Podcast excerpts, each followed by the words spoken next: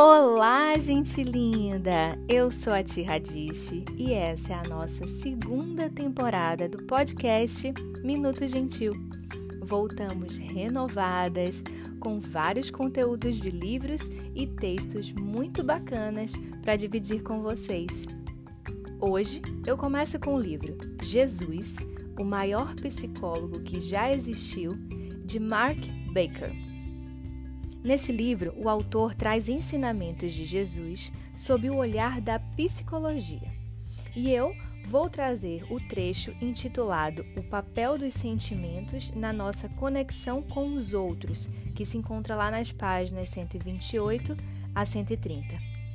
Aqui Mark Baker trabalha a passagem bíblica que diz: Felizes os puros de coração, pois verão a Deus.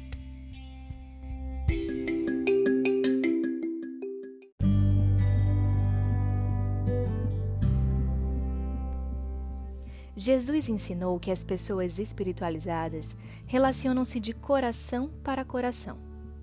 O entendimento emocional cria um vínculo. Nós nos sentimos aprovados quando os outros concordam intelectualmente conosco e somos confortados quando eles nos protegem fisicamente.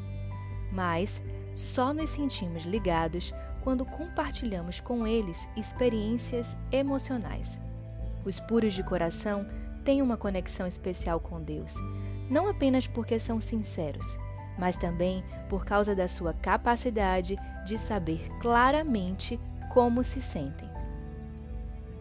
Sandra e Ben procuraram o aconselhamento matrimonial por causa de um dos problemas mais comuns que encontro hoje nos casamentos: a comunicação emocional deficiente.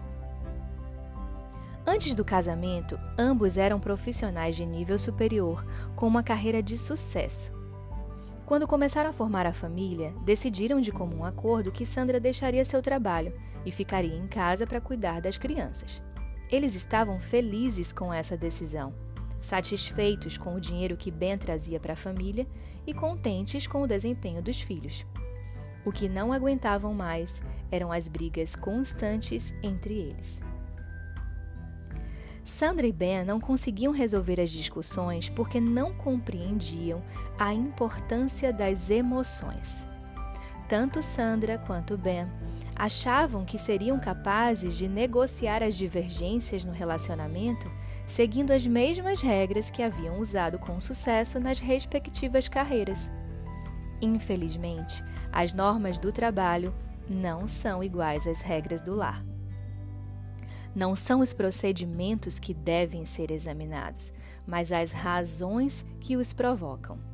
A maneira como os parceiros falam um com o outro é tão importante quanto o tema da conversa. Em casa, Sandra tentava conversar com Ben sobre uma preocupação que estava lhe causando um dos filhos. Ben dava uma interpretação superficial e sugeria que eles passassem a adotar uma mudança de comportamento.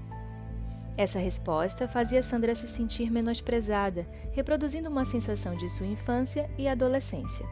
Por isso, ela discordava do marido.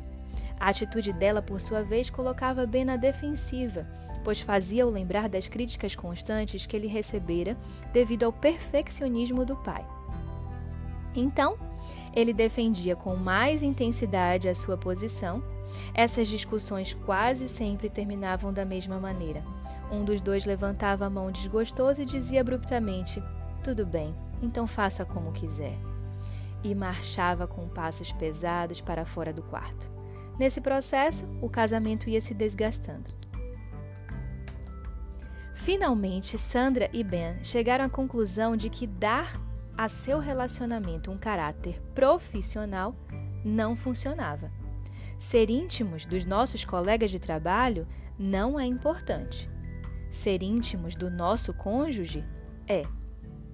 A meta no trabalho é desempenhar tarefas.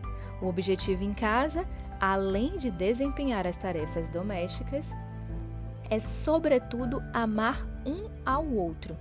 E a maneira de fazer isso é prestando atenção aos sentimentos mútuos. Sandra e Ben estão se sentindo melhor hoje com relação ao casamento porque reconhecem que as emoções presentes em cada conversa são tão importantes quanto o seu conteúdo. Ben já não se sente mais tão agredido pelas exigências de Sandra, porque chegou à conclusão de que essas são completamente diferentes das de seu pai. Sandra agora faz um autoexame antes de discordar automaticamente, porque não sente mais necessidade de se afirmar. Quando começa a sentir que Ben está menosprezando-a, ela consegue dizer a ele como está se sentindo e falar dos sentimentos antigos que aquela atitude do marido faz vir à tona. Ben se desculpa, dizendo que sua intenção não era depreciá-la. Ele está apenas ansioso para ajudar e às vezes se apressa em apresentar logo uma solução por causa da pressão que o pai exercia sobre ele. Sandra e Ben aprenderam uma importante verdade. A conexão entre as pessoas só é plenamente exercida quando a intimidade é vivida pela expressão clara dos sentimentos.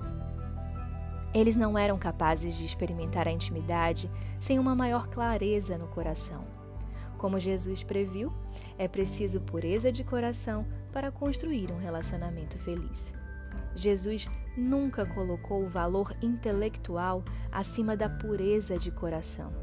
Ele sabia que as pessoas estabelecem contato através das emoções e que as nossas divergências mais sérias não são a respeito do que pensamos, mas o resultado de como fomos emocionalmente feridos.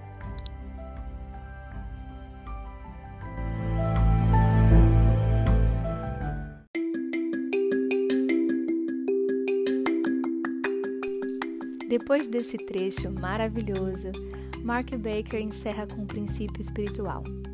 A intimidade que vem de um coração puro é essencial no relacionamento de um casal. E aí?